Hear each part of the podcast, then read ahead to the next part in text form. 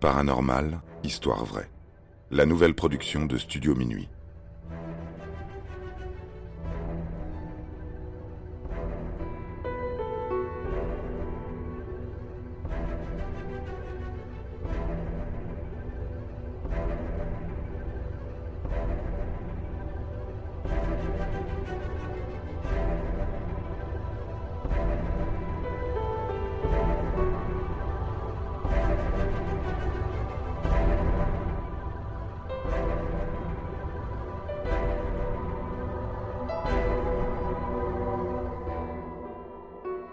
La légende de la Llorona.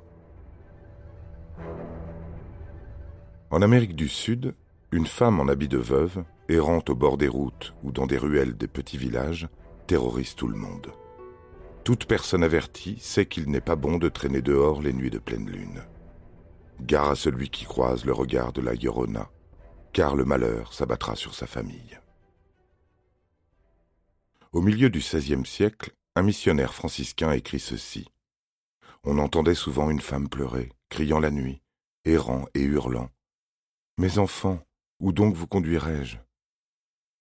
Bernardino de Sahagún, l'auteur, s'est installé sur le nouveau continent après la conquête des territoires d'Amérique du Sud par les conquistadors espagnols.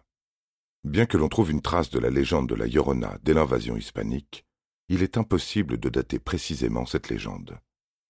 En supposant qu'elle soit aussi ancienne, il est aisé de s'imaginer ce qui peut bien terroriser encore les peuples de cette région du monde.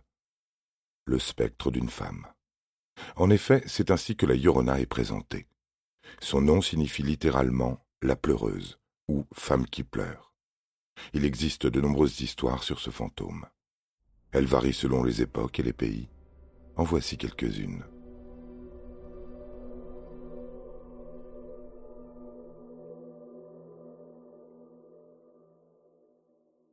La première version de cette légende apparaît dans le pays dans lequel serait née cette femme, au Mexique, dans la ville de Mexico. Au XVIe siècle, une très belle jeune femme est séduite par la présence d'un conquistador espagnol. Le couple se fréquente malgré la désapprobation du voisinage. Entre deux, l'amour semble fusionnel. Du moins, c'est ce que pense la Mexicaine. Cette dernière tombe enceinte au bout de quelques mois. Elle donne naissance à leur premier enfant. Deux autres suivront. À cette époque, avoir des enfants hors mariage est très mal vu. La jeune femme demande à son compagnon espagnol d'officialiser leur relation par leur union à l'Église. Elle ne se doutait pas que le conquistador avait déjà conquis le cœur d'une autre femme. Après la demande en mariage, l'homme s'éloigne d'elle. Il quitte Mexico pour rejoindre celle à qui il s'était promis, une Espagnole issue de la bourgeoisie. Celle qui se fera appeler la Llorona éprouve une profonde colère et un grand désespoir. Un peu à l'extérieur de la ville, il y a le lac de Texcoco. C'est dans ces eaux froides et sombres qu'elle décide de mettre fin à sa vie, après y avoir noyé ses trois enfants. Dès lors, les habitants de Mexico prennent l'habitude de fermer portes et fenêtres à la nuit tombée, certains affirmant se faire réveiller par les pleurs de la Llorona déambulant dans les rues.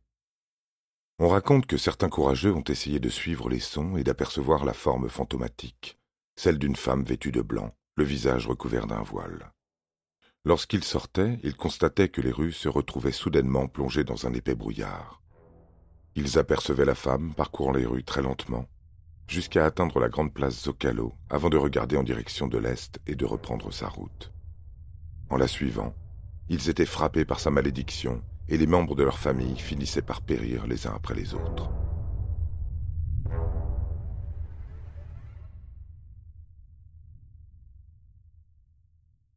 Cette même légende est racontée à quelques détails près dans la région montagneuse des Llanos au Venezuela. Quiconque entend la pleureuse la nuit doit s'enfermer à la maison et ne sortir sous aucun prétexte. On met en garde également les enfants qui seraient les premières victimes de la Llorona. D'autres versions, pour la plupart répertoriées dans les légendes mexicaines, proposent une origine différente à la Llorona. Pour certains, ce serait le fantôme de la Malinche, une femme maudite après avoir trahi son peuple durant la conquête espagnole. Cette histoire nous amène au début des années 1500. Malinali, ou Doña Marina, nommée ainsi par les conquistadors espagnols, est une très jeune amérindienne d'origine nawa. Esclave, elle est offerte en cadeau au célèbre conquistador Hernán Cortés, dont elle deviendra la maîtresse en octobre 1519. Quelques mois plus tard, elle donne naissance à leur enfant, un métis. Vouant une haine contre son propre peuple, puisque ce dernier aurait été responsable de sa condition d'esclave, elle aide les Espagnols en fournissant de précieuses informations. La conquête des territoires indiens est beaucoup plus simple grâce à son aide. En 1526, la jeune femme quitte Cortés pour un autre conquistador, Juan Jaramillo. Elle lui donne un fils. Quelques années plus tard, elle meurt dans des circonstances qui nous sont encore inconnues. On peut supposer qu'elle a été tuée par les Amérindiens. Dans l'histoire du Mexique, la Malinche est vue comme une traîtresse, trompant toute personne répondant à son appel.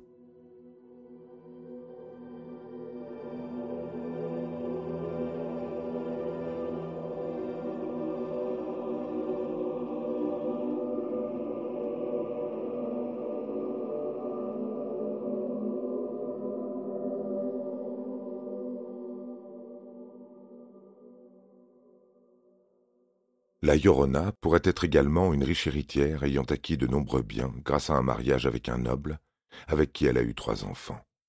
À la mort de ce dernier, sa belle famille choisit de la destituer. Pour se venger, elle décide de noyer ses trois enfants avant de se suicider. Une fin similaire à la première version. Dans les autres versions de la légende, on ne fait pas mention des enfants noyés. Il s'agit tantôt d'une épouse morte en l'absence de son mari, revenue sur terre pour le retrouver, tantôt d'une femme assassinée par son mari, revenue d'entre les morts pour le hanter.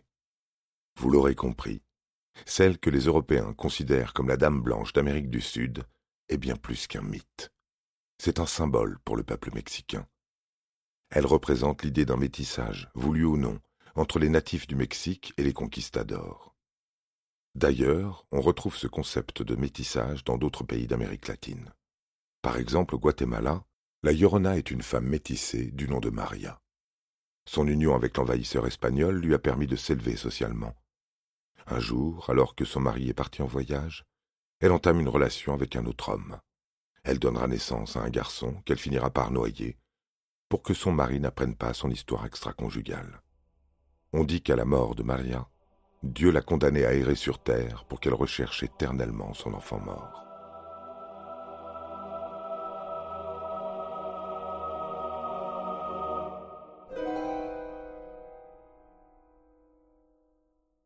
Au Costa Rica, c'est l'histoire d'une jeune autochtone tombée amoureuse d'un conquistador espagnol. Malheureusement, cette dernière est promise au roi d'une tribu par son père. Lorsque l'Espagnol présente sa demande en mariage, le père refuse. L'Amérindienne et l'Espagnol sont condamnés à se voir en secret au sommet d'une cascade. Les mois passent et la jeune femme tombe enceinte. Le roi, en l'apprenant, jette l'enfant du haut de la cascade. La mère, endeuillée, se suicide. Elle rejoint les esprits de femmes pleureuses des forêts que l'on retrouve dans des légendes bien plus anciennes. Aujourd'hui encore, on peut entendre ces sanglots lorsque l'on approche de la cascade. Certains y voient une mise en garde pour ne pas trop s'enfoncer dans les eaux profondes. Les Équatoriens mettent en garde toute personne souhaitant se rendre sur les berges d'une rivière avec un bébé ou un enfant de bas âge. Il est fort probable que la Yorona apparaisse et essaye de le noyer pour ce pays. Il s'agit d'une femme qui serait devenue folle après une séparation maritale. L'enfant de leur mariage a été noyé dans la rivière.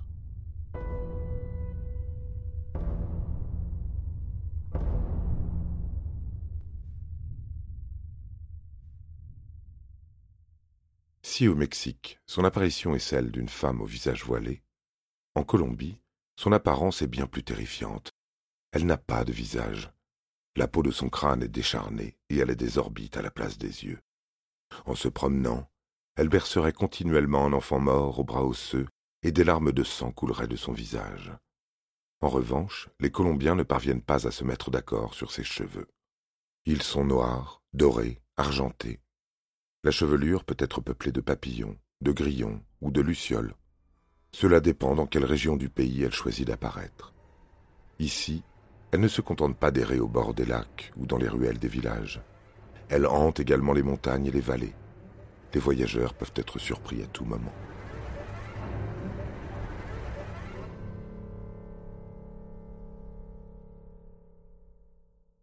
Vous l'aurez compris, Chaque pays d'Amérique du Sud a sa propre Llorona.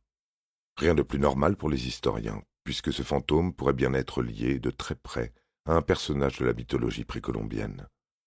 Un mythe qui aurait pu évoluer à la suite des conquêtes hispaniques, dont l'un des objectifs était de se réapproprier la culture des anciens peuples pour mieux les faire disparaître. Ainsi, la Llorona ne serait qu'une réinterprétation de la légende de la déesse Cihuacoatl. Personnage très important pour les Aztèques, son nom signifie femme serpent. Elle n'est ni plus ni moins que la femme du célèbre dieu serpent, Quetzalcoatl.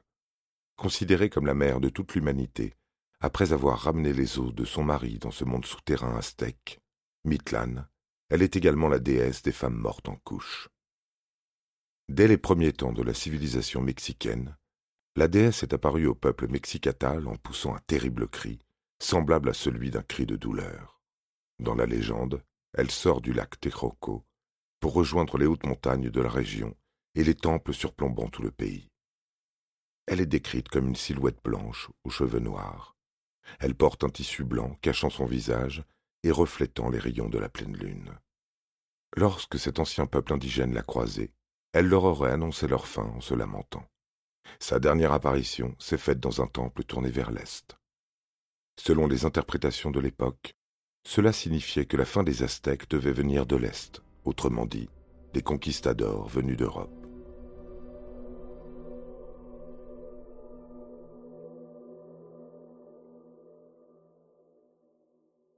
Au XVIe siècle, on raconte que la déesse est de nouveau apparue près de l'ancienne Mexico, au moment où les Espagnols sont arrivés. Elle a poussé des cris de douleur en évoquant ses enfants. Ici, on peut en déduire qu'il s'agissait de l'ancienne civilisation amérindienne. Les similitudes entre la légende de la Llorona et la déesse Cihuacoatl sont flagrantes. Dans toutes les histoires, il est question d'un envahisseur venu de l'Est, entraînant de nombreuses souffrances. L'histoire de la Yora fait partie de ces légendes qui ont façonné la culture latino-américaine. Aujourd'hui encore, cette pleureuse annonciatrice de malheur impose un couvre-feu pour les habitants de Mexico.